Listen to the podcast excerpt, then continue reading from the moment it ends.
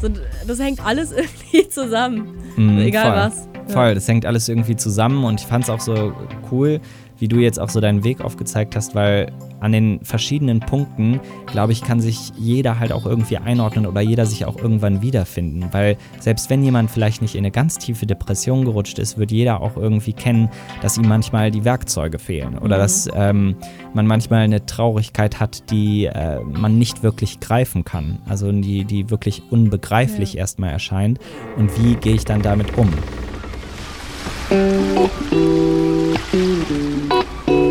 Der mutige Montag. Ein Muthafen-Podcast. Ahoi ihr Lieben, mein Name ist Raphael und an diesem mutigen Montag soll es um die Phasen im eigenen Leben gehen, in denen mutig sein so gar nicht leicht fällt. Wir werden in dieser Folge die Tiefpunkte des Lebens nicht schönreden, sondern nach den konstruktiven Lichtblicken Ausschau halten, die auch unserem heutigen Gast durch eine dunkle Zeit geholfen haben. Ich selbst durfte in den letzten Jahren mit einer Menge spannender Persönlichkeiten über ihren Weg durch schwere Zeiten sprechen und mit einer davon sogar ganz unverhofft bei der Produktion des mutigen Montags. Wen ihr nämlich noch öfter hören werdet, ist meine Radiokollegin und Popkulturexpertin Nadine Sadler. Beziehungsweise eigentlich habt ihr Nadine schon mal gehört. Sie war nämlich auch so lieb, mir Ein Muthafen-Podcast. fürs Intro vom mutigen Montag einzusprechen. Wie gesagt, Nadine werdet ihr aber auch noch öfter als Gast hören, weil ich wenige Leute kenne, die so up-to-date, amüsant und gleichzeitig auch so kompetent kulturkritisch sind wie sie. Deshalb habe ich mit ihr über viele spannende Themen gequatscht und beim gemeinsamen Brainstormen kamen wir dann auch auf ihre ganz eigene Geschichte zu sprechen. Dabei sei für alle sensiblen Gemüter angekündigt, dass es um Themen wie Depression und Angststörungen gehen wird. Wenn dich also Beschreibungen dieser Zustände zu sehr triggern könnten, kannst du die Folge hier abbrechen. Für alle, die dranbleiben, sei aber auch gesagt, dass wir hier zwar über ein ernstes Thema sprechen, aber uns selbst dabei nicht allzu ernst nehmen. Abgesehen davon gibt es am Ende der Folge natürlich die drei Lichtblicke für dunkle Zeiten. Falls du Nadine und mich bei unserem Gespräch auch sehen möchtest, äh, für diese Folge habe ich auch einfach mal die Kameras laufen lassen, sodass du den gesamten Talk auch auf unserem Muthafen-Channel auf YouTube anschauen kannst. Also ob mit Bild oder nur mit Ton, ich wünsche dir gute Unterhaltung mit unserem Talk. Wir steigen da am besten da ein, wo äh, Nadine und ich bei unserer kleinen Brainstorming-Session von einem eher allgemeinen zu ihrem ganz persönlichen Thema gestolpert sind. Andere Leute machen und das mit Sport oder gesundem Essen verbinden oder so. Ja, Das ist eher so, ein, eher so eine Side-Note. So. Aber was ist eigentlich mit dem Innen und so? Ja, und äh, ja. das Gespräch über Depression zum Beispiel wäre für mich eher dann die Antwort darauf. Ja, ja, Und wie Inwief- damit umgegangen wird. Ja. ja. Inwiefern würdest du da äh, drüber? Also was, was Äh, meinst du, äh, wäre so dein, dein Bezug dazu? Na, weil ich es hab. Okay. äh, schon viele Jahre. Und Mhm. äh, das hat verschiedene Ursprünge, aber ich habe es auf jeden Fall schon lange. Also, das hört sich jetzt an, ja. Und Mhm. seit so und so vielen Jahren leide ich an Syphilis. Nee, aber, weil- aber ich Depression cool. ist halt. Mh, Ich finde es Ja. mega gut, dass du es ansprichst, weil Ja. im Endeffekt ist es ja wirklich so, jeder hat irgendwas irgendwann eine Zeit lang, ja, und das ist das Normalste der Welt, aber leider ist es noch nicht das Normalste der Welt, dass man darüber spricht. Genau. Ja. Und es gibt halt auch die und die Art darüber zu sprechen. Also es gibt quasi so, wie bei, bei allem fast, immer diese zwei Strömungen. Und gerade bei Depressionen gibt es halt die, diese alte traditionalistische Strömung, das halt abzutun, kein Platz in der Leistungsgesellschaft. Quasi die Strömung, die Depression noch verschlimmert und teilweise hervorruft, ist die, die Depression versucht klein zu reden, wegzureden, nicht ernst zu nehmen. Und äh, gerade sowas wie Burnout wird belächelt und so weiter. Die andere Strömung ist allerdings so ein bisschen das andere Extrem. Jetzt hat es auf einmal jeder, auch die, die es nicht haben. Ja, voll, der Wunsch voll. nach Depression. Der Wunsch, der eigene Stress hat einen klinischen Hintergrund. Mhm. Der Wunsch, der die eigene Unzufriedenheit mit sich selber ist was so Schlimmes. Ich bin depressiv, ich habe Depressionen, äh, ja, geht aber nie zur Mhm. Ja, Therapie, aber das- lässt sich ja. nie wirklich helfen, lässt sich nie diagnostizieren. Und das Ja. sind halt ganz oft Leute, die, ähm, die nicht wirklich klinisch depressiv sind und die Mhm. deswegen die Akzeptanz für echte, in Anführungszeichen, klinisch depressive Menschen äh, schwerer macht. Also diese zwei Extreme hast du ja Mhm. jetzt aufgemacht.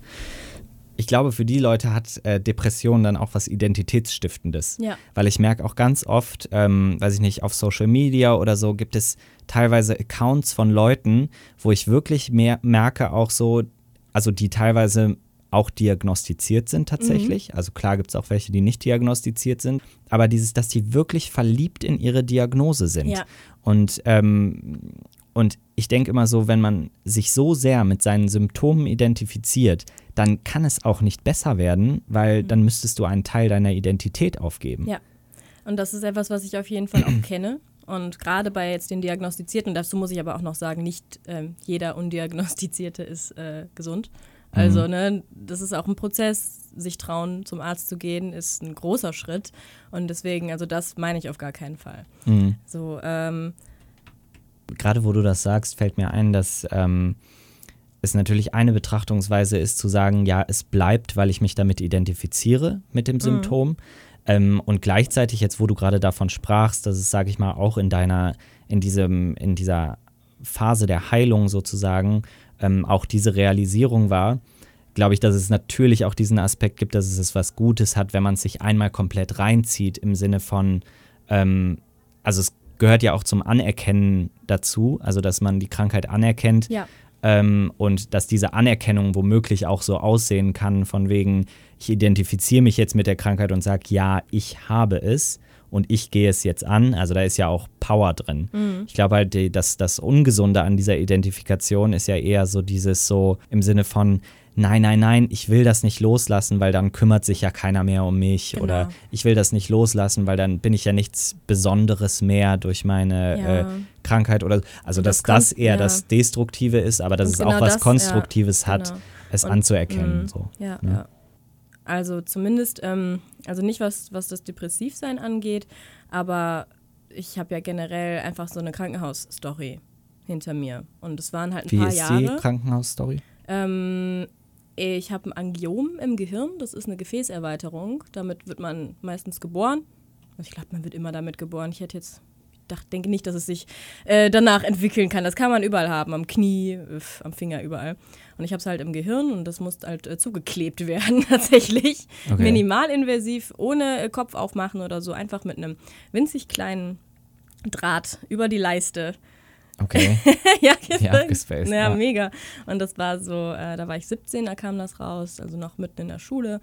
Mm, Und zwei Jahre lang bin ich so alle sechs bis acht Wochen operiert worden. Okay.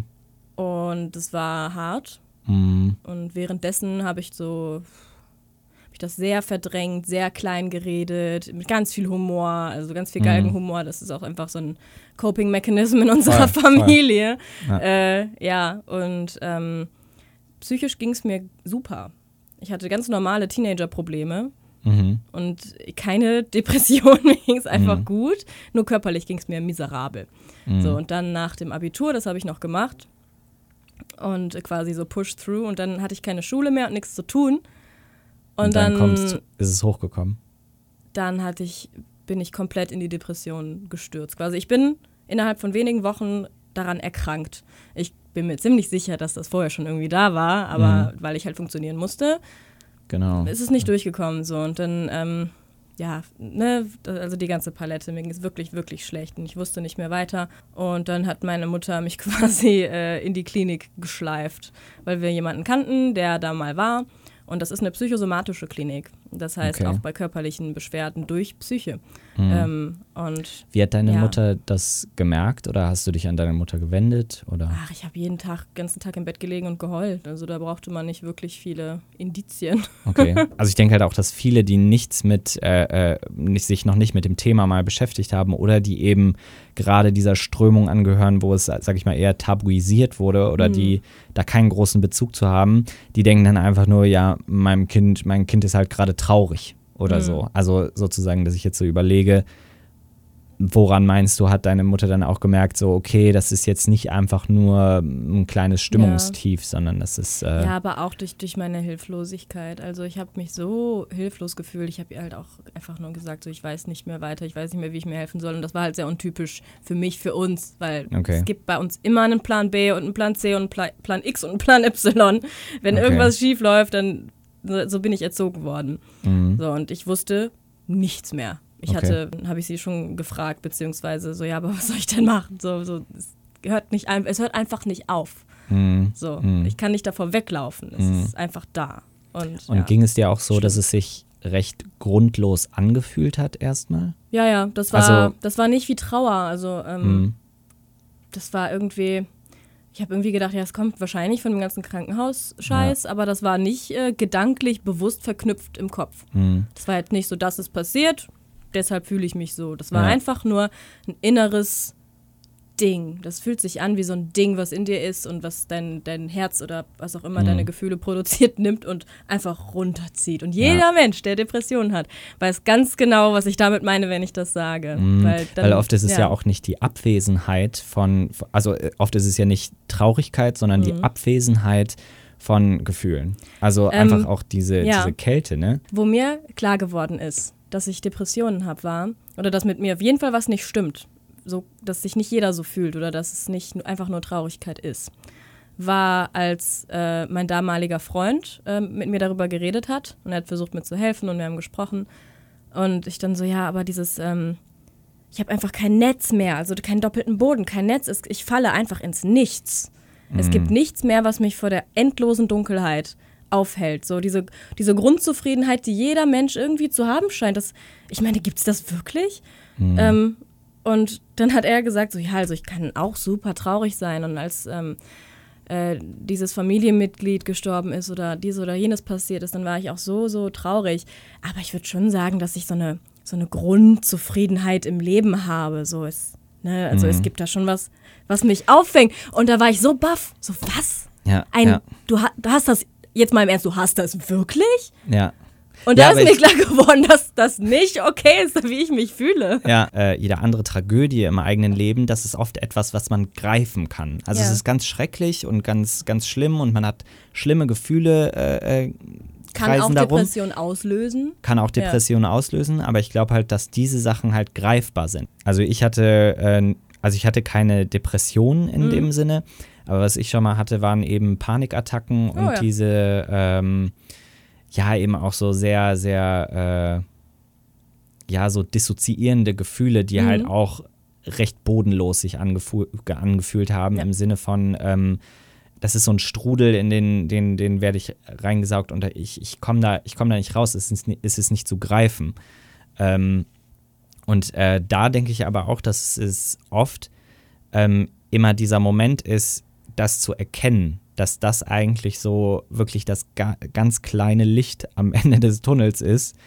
Einfach die Realisierung und dieses sich auch eingestehen, ich habe dann, ich habe da ein Problem, Ja. aus dem ich womöglich selber nicht rauskomme und ich erlaube mir, da Hilfe zu suchen. Ja, ich hatte da einfach nur sehr großes Glück, dass meine Mutter so empathisch ist und so ähm, sowieso ganz viel zu tun hat mit, ähm, mit, mit dem Geist und, und mit Mhm. allem. Also sie Sag beschäftigt noch mal sich kurz, was deine Mutter macht. Die ist Puppenspielerin. Mhm. Damals noch nicht, aber ähm, inzwischen ist sie Puppenspielerin für dementiell erkrankte Menschen. Die geht in Altenheime und äh, spielt Puppen für die Menschen dort, mit den Menschen, auch am Bett. Mhm. So, Das heißt, hat auch einen Job, wo sie sehr äh, Ja, empathisch äh, äh, Ja. ist. und das hatte sie unterwegs. immer Ja. schon. Und äh, Okay. ja, ja, auf jeden Fall ähm, kannten wir halt auch einfach Leute, die selber mit Depressionen zu tun hatten in ihrem Leben und immer Mhm. wieder, auch im, im Freundeskreis meiner Mutter und von meinem Stiefvater gab es diese Menschen einfach immer und äh, diese Menschen, Ja. so komischen Leute. ja, auf jeden Fall, äh, ja, ein, ein Freund war mal in dieser spezifischen Klinik und dann äh, bin ich da auch hin. Und das ist mitten im Allgäu Mhm. und ich war acht Wochen lang da. Also da hast du Hilfe bekommen. Mhm. Und äh, wie würdest du den diese, diese acht Wochen beschreiben? So. Da gibt es, glaube ich, nicht ein Wort der Wahnsinn, aber Ja. halt in jede Richtung. Mhm. So die, die schlimmste Zeit meines Lebens, würde ich sagen, und auch irgendwo die beste. Okay. Da liegt, äh, da liegt Glück und Verzweiflung sehr nah beieinander. Mhm. Manchmal innerhalb von zwei bis drei Stunden. Ja. Könntest du denn ausmachen, was so der wichtigste Schritt war, den du in dieser Zeit da gegangen bist? Es ist witzig, dass du Schritt sagst. Das ist nämlich Mhm. eine Zwölf-Schritte-Klinik. und äh, die, die Leute, die da sind, sind teilweise in den, äh, bei den AAs oder bei den NAs, Narcotics Anonymous oder auch Mhm. äh, Eating Disorders, Mhm. also die Overeaters und die Undereaters und ähm, alles querbeet, aber eben auch viele Leute mit Depressionen. Und ähm, was war das Wichtigste? Mir wurden einfach die Werkzeuge gegeben, mit denen ich Okay. mich selber nicht heilen kann, aber mit denen ich selber klarkomme. Und äh, die helfen mir bis heute. Man darf nicht in so eine Klinik gehen und denken, äh, mach das bitte weg. Mhm. Ich werde jetzt geheilt und ich, wenn ich hier rauskomme, ist endlich wieder alles wie vorher und ich bin wieder ich selbst und hm, hm, hm. Mhm. Ja, das ist So. ja auch oft, wenn, Ja. wenn Antidepressiva missbraucht werden, Genau. ist das ja auch genau diese Intention. Dann Genau. ist es weg. Aber ist es wirklich weg oder ist nur das Symptom behandelt oder Genau. auch die Ursache, so nach dem Motto? Ja. Ne? Und ich war super jung auch. Also ich Mhm. bin 21 geworden in der Klinik. Und äh, ich war einfach, ich wollte das weghaben. Ich war genau einer dieser Menschen, die das weghaben wollte. Mhm. Und äh, ja, mit dem Krankenhauskram, ähm, deswegen wegen dieser Identifikationsgeschichte bin ich da auch eben drauf gekommen, weil ich habe mich mit meiner Krankheit identifiziert. Das war Teil von mir so sehr, dass das wie so eine Leier und Leute haben mich auch immer wieder gefragt und wie so eine Leier habe ich das immer runtergebetet, was mir passiert ist und was los mit mir ist. Mhm. Und das hat ja war einfach der Beweis dafür, wie sehr ich ähm, das, was mir passiert ist, zu mir gezählt habe dann schon und zwar Mhm. auf eine ungesunde Art und Weise. Ja. ja, und die Therapeuten in der Klinik sind einfach auf bestimmte Sachen einfach super eingegangen und äh, ja, die schlagen einem ziemlich schnell aus dem Kopf dieses Ding mit dem ich werde hier geheilt. Ja, ja. Und das, äh, das wird, wird einem so nach der ersten, zweiten Woche wird einem das klar, dass das nicht passieren wird. Und das ist dann Mhm, auch so mhm. auf der Breaking Point für viele. Und danach geht es dann wieder steinig bergauf. ja, ja. Und äh, das ist aber auch eine Entscheidung, die man selber treffen muss. Und du sprachst eben von den Werkzeugen, dass die eigentlich so der, der, das A und O waren im Endeffekt, dass du Mhm. auch wirklich da weggefahren bist mit dem Gefühl so, jetzt kann ich zumindest damit umgehen. Genau. Also das Ähm. Gefühl hatte ich auf jeden Fall am Tag, als ich weggefahren bin. Mhm. Die nächsten Wochen danach waren auch tr- trotzdem erstmal der Horror. Mhm. Mhm. Äh, dann bin ich nochmal zu einer Therapeutin gegangen. War bestimmt so und, dieses äh, auch so zurück in die echte Welt. Ja, total. Also du bist da wirklich in einer Blase. Mhm. Total. Und das ist eine absolute Self-Care-Blase. Man, man, man äh, kümmert sich umeinander. Da ist ganz viel Liebe in der Luft. Das muss Ja, unbedingt noch voll. gesagt werden. Ja, also ja. Liebe ist wirklich da in allen Ecken. Da geht es da geht's auch ganz viel um Körperkontakt. Wenn man das nicht will, ist in Ordnung, aber ganz, ganz viel umarmen. Ähm, es gibt sogar so eine Art Kuschelcouch, wo einfach wirklich erwachsene Menschen einfach nur nebeneinander liegen und sich in den Armen Boah, halten. aber es ist so wichtig. Und das es ist, ist, auch so ähm, wichtig, die Berührung. Ja, und Also- es ist ein ganz toller Ort. Die machen auch Bonding. Das war für mich nichts, aber ähm, also ich, ich durfte es tatsächlich nicht. Haben äh, meine Therapeuten sich dagegen entschieden bei Bonding? mir. Bonding ist, die fahren wirklich auf eine Hütte und äh, du liegst quasi aufeinander. Oh, das klingt so komisch wahrscheinlich für Leute, die keine Ahnung haben. Oh, ich fand es auch am Okay, Anfang aber es hat halt einfach wahrscheinlich keinen bringt, sexuellen ähm, Aspekt. nee, also, weil das ist ja das Erste, was man, Nee, was man denkt, wenn man denkt, so, oh Gott, ist das weird. Äh, ja, Sondern nee. es geht halt wirklich um den geht um- Körperkontakt Es geht und die um heilende. den, genau, es geht um den Körperkontakt. Ja. Die Therapeuten sind die ganze Zeit dabei und das bringt bei den Leuten alles Mögliche, das kommt ans, ans Tageslicht. Das bringt Sachen raus in dir, die, zu denen du keinen Kontakt mehr hattest. Und das ist ganz wichtig für Leute, die keinen echten Kontakt zu ihren Gefühlen haben, die vielleicht auch keinen echten Kontakt zu wichtigen Erinnerungen haben. Da können Kindheitserinnerungen wieder hochkommen, äh, die du ausgeblendet hattest und Sachen, die, die aber wichtig sind für, für dich und deine Identität und alles, was du über dich selbst wissen willst. Und ja, jeder, der das gemacht hat, schwärmt davon, noch irgendwie sein halbes Leben lang. Ja, ähm, ja. Aber es ist eben auch gefährlich für manche, weil Mhm. bestimmte Erinnerungen sind vielleicht genau aus bestimmtem Grund auch nicht präsent. Ja, beziehungsweise ist es ja oft so, dass gerade diese psychischen Krankheiten oder ähm, eben psychische Probleme versteckt sind oder man hat sie weggeschoben. Ähm, und dadurch ist es halt auch einfach so eine, so eine dunkle Höhle, in die Mhm. man da geht und nicht so genau weiß, so Gott, was erwartet mich Ja. da oder, oder was, was habe ich in den Keller gesperrt und Ja. will dann nicht mehr dran gucken, so im, im Haus der Persönlichkeit. Und Ja. wenn man da dann die, die, die Tür mal aufmacht und da mal reinguckt, klar ist das erstmal für einige dann vielleicht auch erschreckend oder dann vielleicht auch zu viel. Ja. Aber ich finde, es ist halt auch, ähm, äh, da gehört viel Mut zu, aber es ist natürlich auch, also man sagt auch so, im Schatten liegen die Schätze. Also, dass wenn du da unten reinguckst, dass genau da dann natürlich auch oft die Heilung liegt. Mhm. Das äh, ähnlich wie im Körper, wenn eine Stelle, ähm, ja, wenn eine Wunde dreckig ist oder so, dass man, dass die erstmal so richtig sich entzündet, dass es halt zeitweise erstmal schlimmer wird, aber nur um dem Körper auch zu signalisieren, da werden jetzt alle Abwehrkräfte benötigt. Mhm. Da Guck, muss, guck dahin. Genau, genau. Da Ja. muss jetzt äh, ganz viel passieren und dann wird das ganz rot und äh, ne, eiterig und, und ja, entzündet sich. Hast du dir nicht ein anderes Bild Aber suchen? ja, nein, aber so fühlt es sich ja an. Es ist ja auch irgendwie schrecklich und Ja. eklig und oh Gott, ich will da nicht hingucken. Aber in dem Moment, wo sich das entzündet, kann es eben auch heilen. Hm. Und das finde ich ist so, ist so der, der Wermutstropfen, finde ich, von diesem, diese, diese Übungen oder, oder dieses Mhm. Bonding oder, oder, Bonding oder, es, oder ja. Gesprächstherapie oder, Mhm. ne, weiß der was, Ja. was auch immer man da nutzt. Aber meistens ist ja das, was einen davon abhält oder warum man da Angst vor hat. Man hat Angst davor, was dann da rauskommt. Man hat Angst davor, was man sich dann da angucken muss. Ne? Und dass danach muss man ja aber- damit weiterleben, das ist es ja. Ja, ja, Ja. genau. Aber dass man halt so drauf vertraut, so hey, wenn ich das jetzt angucke und sage ich mal hier auch die Werkzeuge mitbekomme, dann kann ich vielleicht äh, auch mit diesen Dingen integriert in meinem Leben nochmal neu starten oder, oder Mhm. anders starten.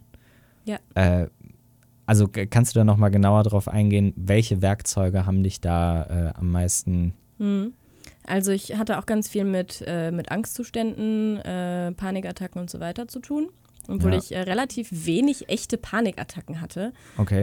Äh, nur, nur, Hand, nur eine Handvoll, sag ich mal. Und meistens Mhm. alleine abends im Bett oder so. Mhm. Und, äh, oder mit meinen Eltern im Auto. Also mir ist das tatsächlich, glaube ich, erst einmal in der Öffentlichkeit passiert. Und das, Okay. ja. Und ansonsten einfach permanente Angst. ja. Einfach Angst. Ja. Vor allem. Ja, Ja. so Stress und Anxiety. Äh, Anxiety, ja. das ist das, was mein Puls ganz hoch, mein Blutdruck ganz niedrig, Kreislauf Mhm. im Arsch, also körperlich Mhm. und geistig super, super stressig. Mega viel abgenommen auch in der Zeit. Äh, Mhm. kon- wollte nicht essen, nix. Und da brauchte ich einfach dann Werkzeuge, die, um mich selber runterzuatmen. Immer wenn Mhm. ich jetzt Anxiety habe, klopfe ich mir auf die Brust so. Also auch ruhig ein bisschen was doller. Und je schlimmer es Ja. ist, desto doller. Also teilweise fühle ich dann mir so. Mhm. Fühle ich dann sogar meine, meine Fingernägel so ein bisschen. Und es gibt ja auch den Trick mit Ja. dem Haargummi so an, Ja. am, am Handgelenk, mich zurück in die Realität zu holen, mich zu grounden. So, ich bin hier, alles ist in Ordnung. Mhm. Genau, ich hatte das auch, nichts. ich hatte das Mhm. auch, als ich ähm, ne, diese Zeit hatte, wo ich auch unter Panikattacken gelitten habe, war es auch, dass ich, ähm, also ich war total fasziniert davon, ähm, wie viel du mit, mit so einer ganz simplen körperlichen Übung, Mhm. also wie der Geist darauf reagieren kann. Also bei mir war es diese, diese Bauchatmung, dieses, dass du halt irgendwie die Hände Mhm. ganz unten auf den Bauch legst und Ja. wirklich da unten richtig reinatmest, Bauchatmung machst und auch diese progressive Muskelentspannung. Mhm. Ich weiß nicht, das ist dieses, äh, wenn, dass du irgendwie so alle, eine zeitweise alle Muskeln in deinem Körper anspannst und dann ganz bewusst Und dann loslässt und, loslässt, ja. Ähm, stoßartige Ausatmen dann auch. Ähm, Das macht ja einfach Sinn. das, ja, der genau, Körper also, denkt ja erst bedroht.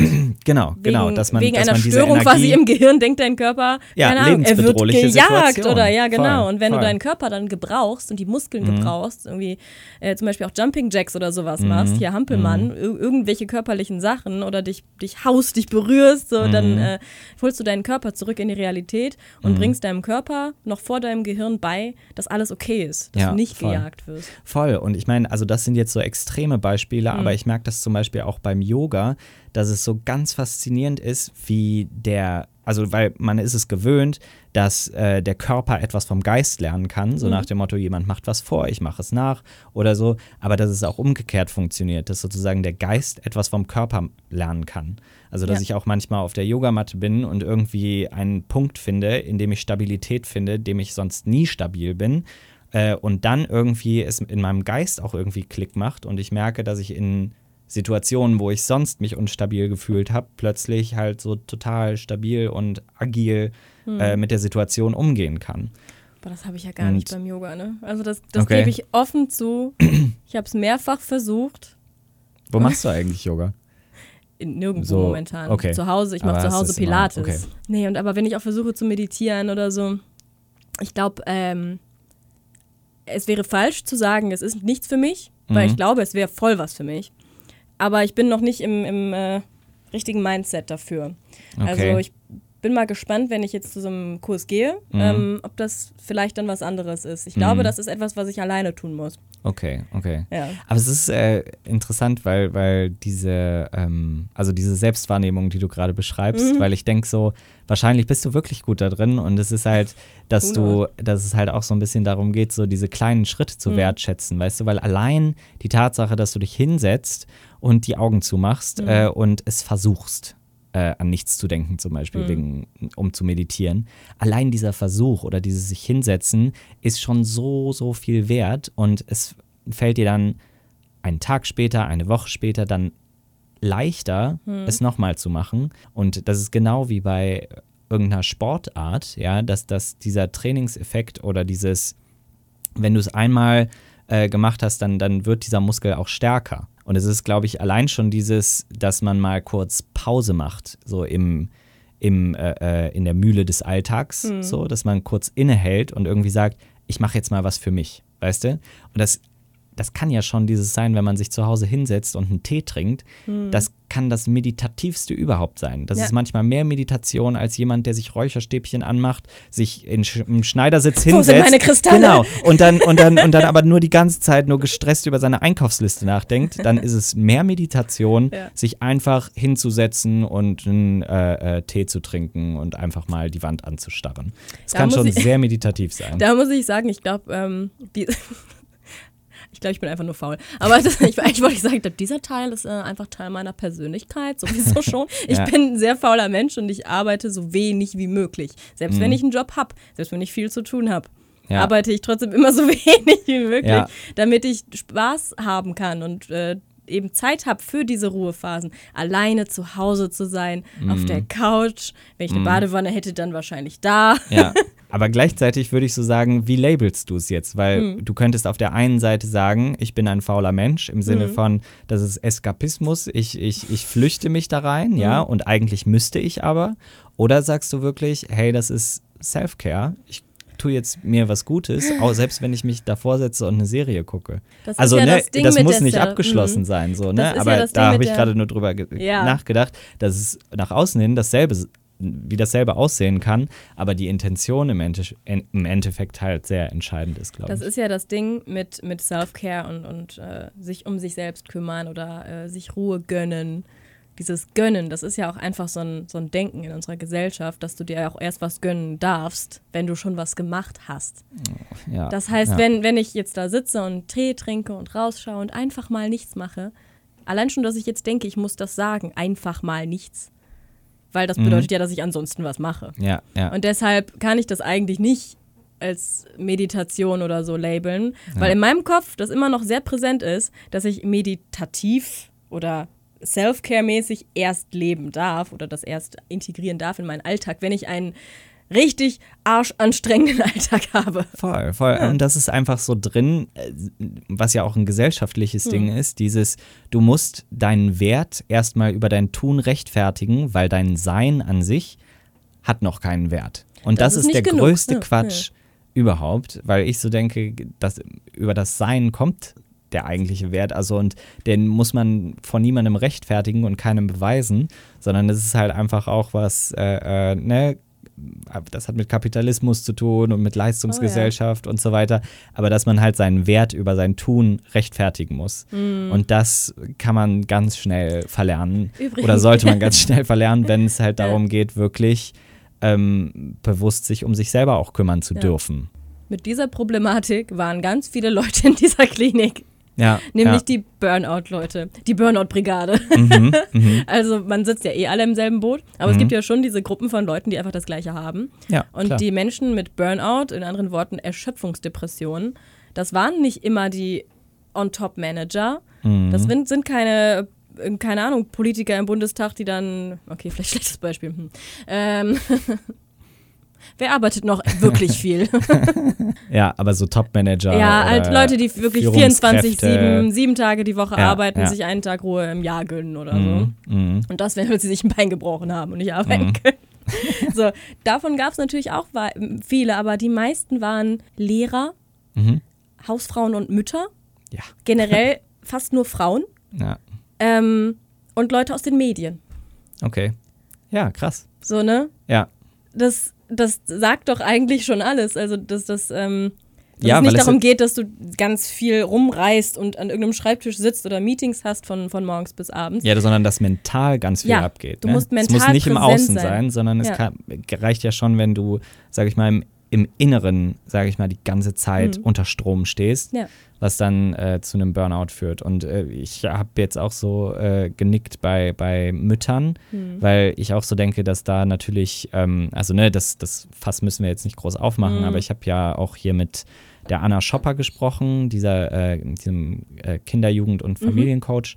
Und sie meinte halt auch, ähm, also da haben wir halt auch über, über Rollenerwartungen gesprochen und so. Und ähm, die sind halt an Mütter halt auch äh, sehr hoch oder beziehungsweise gibt es da immer auch diesen, diesen Vergleich und es ist halt, ich glaube, da ist es halt auch einfach so tückisch, weil eigene Kinder halt auch, dass das, das ist so ein hochemotionales Thema und wenn da das mit Erwartungen verknüpft wird, gesellschaftlicher Natur, äh, dass das ein ganz unangenehmes, äh, äh, ganz unangenehmer Shame-Cycle ist. So Ja. dieses, dass, dass wenn jemand von außen nur schräg guckt oder so, dass man dann denkt, so, oh, kümmere ich mich richtig um mein Kind und, und so. Und, dann, und es geht ja noch nicht mal um dich selber, sondern es geht ja um, um das, was du da geschaffen hast, das kleine Kind. Und kümmere ich mich. Und, Und da diese Toleranz, Spirale so, ja, oh und da Gott. diese Toleranz von, von es darf gut genug sein heute. Mhm. Ich bin, das ist heute genug. Wenn ich, wenn ich mein Bestes heute gebe, ist das genug und heute Abend darf ich mich hinsetzen und mal durchatmen,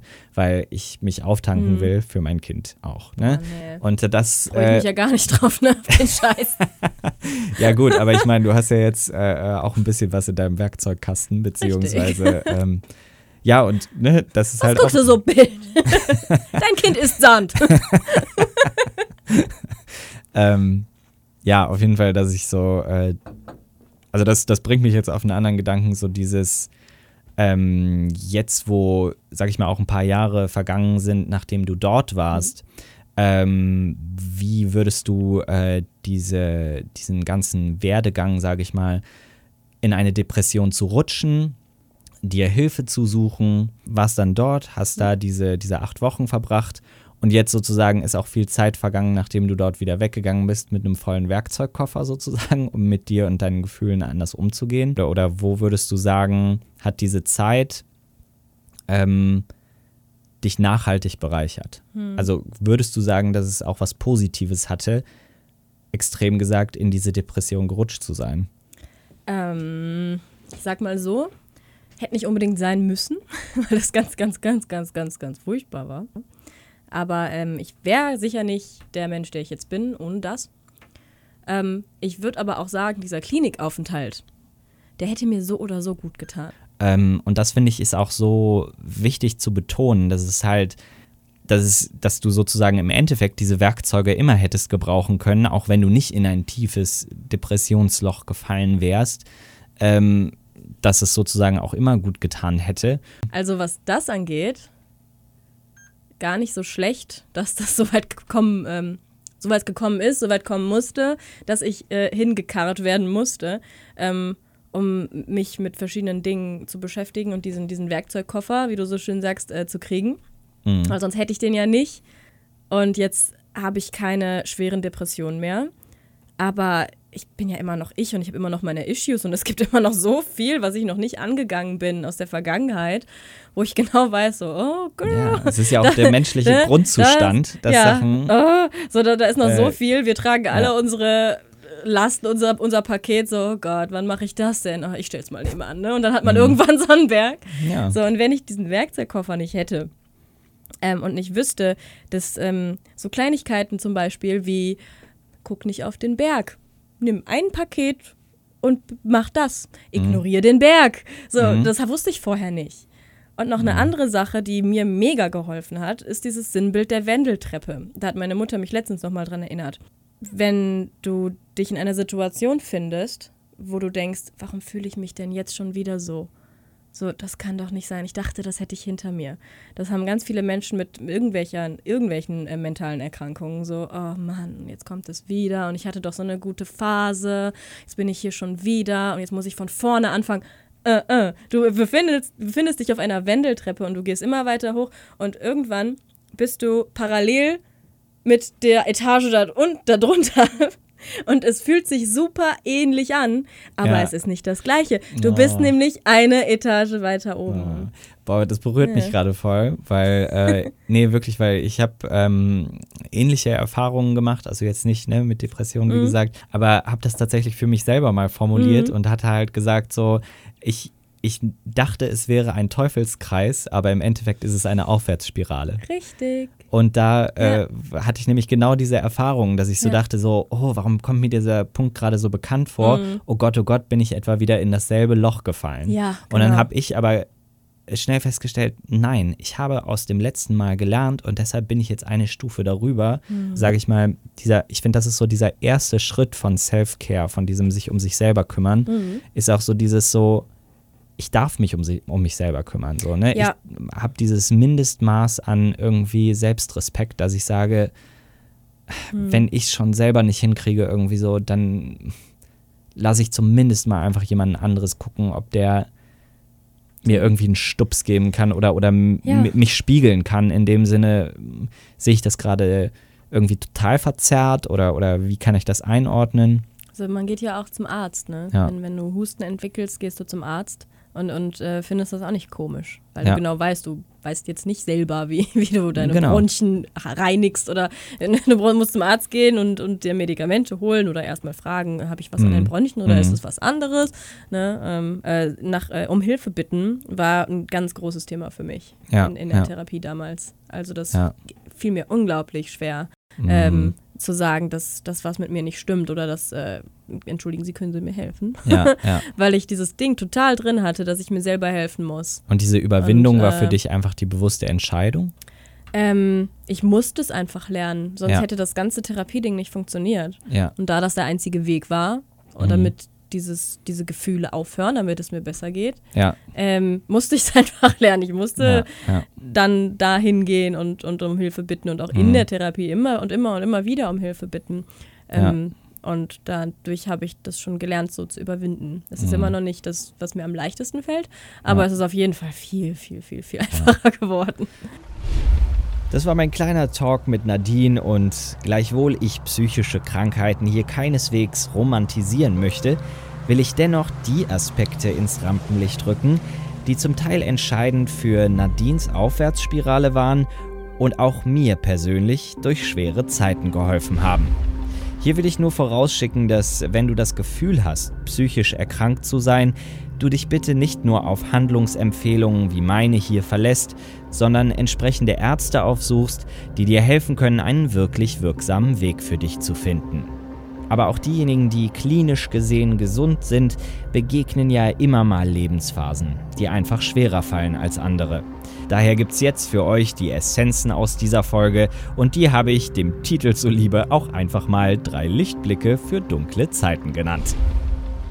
Lichtblick 1 für die dunkleren Zeiten im eigenen Leben ist die geteilte Menschlichkeit. Diesen Lichtblick haben wir in dem Gespräch zwar nicht explizit angesprochen, aber er überstrahlt und durchzieht eigentlich alles, was wir hier tun. Wir alle kennen die Phrase Irren ist menschlich. Aber leider erkennen nur wenige, dass zum Beispiel Depression, empfundene Ausweglosigkeit und Hilflosigkeit ebenso menschlich ist. Dem Ego gefällt die Vorstellung, wir seien ganz allein mit unserem Schmerz, denn dann sind wir zumindest in unserer Traurigkeit etwas Besonderes. Aber das Glück, ein Mensch zu sein, beinhaltet eben auch das gelebte Paradox, dass du einzigartig und gleichzeitig eins mit allem sein kannst. Das heißt, wenn du in deinem Leben in ein Loch stürzt, hilft oft die Erkenntnis, dass andere vor dir es genau da rausgeschafft haben. Konkret hat mir da auch oft geholfen, sich eben mit Leuten wie Nadine zu beschäftigen, die ihre Geschichte öffentlich teilen und rausfinden, was ihnen geholfen hat und somit vielleicht auch dir helfen könnte. Lichtblick 2 ist die Anerkennung auch der allerkleinsten Fortschritte. Oft ist das Gefühl, auf der Stelle zu stehen, nur ein Resultat der eigenen Ungeduld. Deine wahre Natur treibt dich nicht zur Eile, sondern sie erinnert dich immer wieder daran, wie langsam, aber stetig alle Dinge wachsen. Das heißt konkret, statt hektisch vor ihm wegzulaufen, umarme vielleicht noch einmal den Schmerz.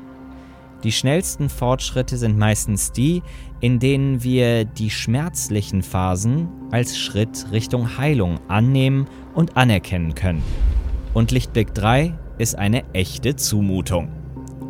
Wir Erwachsenen glauben nur allzu gern an den Mythos der Hyperunabhängigkeit, dieses Diktat der Selbstkontrolle, dass wir alles, aber auch alles nicht nur alleine lösen können, sondern auch alleine lösen müssen. Ansonsten müssten wir andere unnötig damit belasten.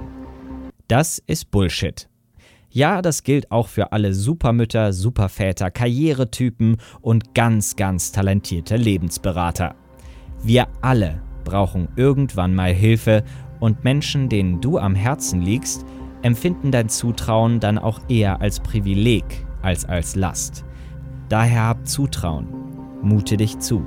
Ja, auch du darfst dir gelegentlich helfen lassen, sei es von Freunden, Therapeuten, Coaches oder sonst wen, den du einfach gerade an deiner Seite brauchst. Also, das waren unsere drei Lichtblicke für dunkle Zeiten und wie an jedem mutigen Montag gibt's auch an Nadine die drei Fragen zum Schluss. Wofür bist du aktuell in deinem Leben ganz besonders dankbar? Okay, ich entscheide mich jetzt mal für was total Kitschiges. Ähm, ich bin sehr dankbar für meine Beziehung momentan. Weil wir echt, äh, eigentlich haben wir es überhaupt nicht leicht. Mhm. Mit so vielen Jahren Fernbeziehung und so. Aber dass es immer noch so selbstverständlich irgendwie funktioniert, selbst wenn wir uns den Kopf abreißen, Ja, äh, ja. ist, dass unsere Beziehung weiterhin intakt ist und dass wir stabil sind, ist so eine Selbstverständlichkeit, darüber braucht man gar nicht mehr reden. Mhm. Ja, dafür, Okay. dafür, bin ich dankbar. Ähm, und äh, vervollständige diesen Satz, die Welt braucht. Ich will sagen Vernunft, aber äh, ich sag mal Empathie. Mhm. Die Welt braucht Empathie. Mit Vernunft würde ich halt eher meinen, so nicht empathisch zu sein, ist halt das Unvernünftigste, was du als Mensch tun kannst, vor allem in Zeiten wie momentan. Okay. Ja. Und äh, was ist deine Definition von Mut? Gryffindor. nee. Mutig ist, ähm, wer unentschuldigterweise er selbst ist und äh, der, der sich traut, ähm, auch er selbst zu sein, selbst wenn man sich schämt. Die Scham quasi zulassen und einfach trotzdem man selber sein. Ja. Ich hoffe, euch hat diese Folge genauso viel Freude gemacht wie mir. Wie gesagt, Nadine werdet ihr auch bald mal wieder hören. Wenn du Fragen an sie oder mich hast, melde dich gerne unter ahoi.muthafen.de oder auf Instagram oder Facebook. Wenn du übrigens noch mehr Impulse von mir und Muthafen Giveaways erhalten möchtest, dann trag dich gerne als Muthafen Insider in meinen Newsletter ein. Da teile ich Geschichten, die ich nirgendwo sonst teile. Den findest du genau wie alle Infos zum mutigen Montag natürlich nach wie vor unter muthafen.de. So, und wenn du dich aktuell beruflich neu erfinden willst, dann solltest du nächste Woche auf jeden Fall wieder andocken. Am nächsten mutigen Montag habe ich nämlich Coach und Unternehmensbegleiter Wilfried Humann zu Gast.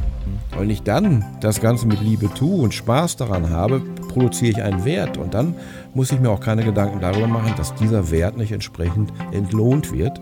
Ich helfe manchmal Teilnehmerinnen und Teilnehmern dabei, den Wert dann in Euros zu fassen, weil viele da doch sehr, sehr bescheiden sind. Und das geht für eine Selbstständigkeit nicht. Also ich freue mich, wenn wir uns zur nächsten Folge vom mutigen Montag wiederhören. Wenn dir der Podcast hier gefällt, hinterlass gerne eine 5-Sterne-Bewertung auf iTunes. Das hilft anderen, den mutigen Montag zu entdecken. Danke für dich. Wir hören uns dann nächste Woche. Bis dahin, bleib mutig und mach's gut.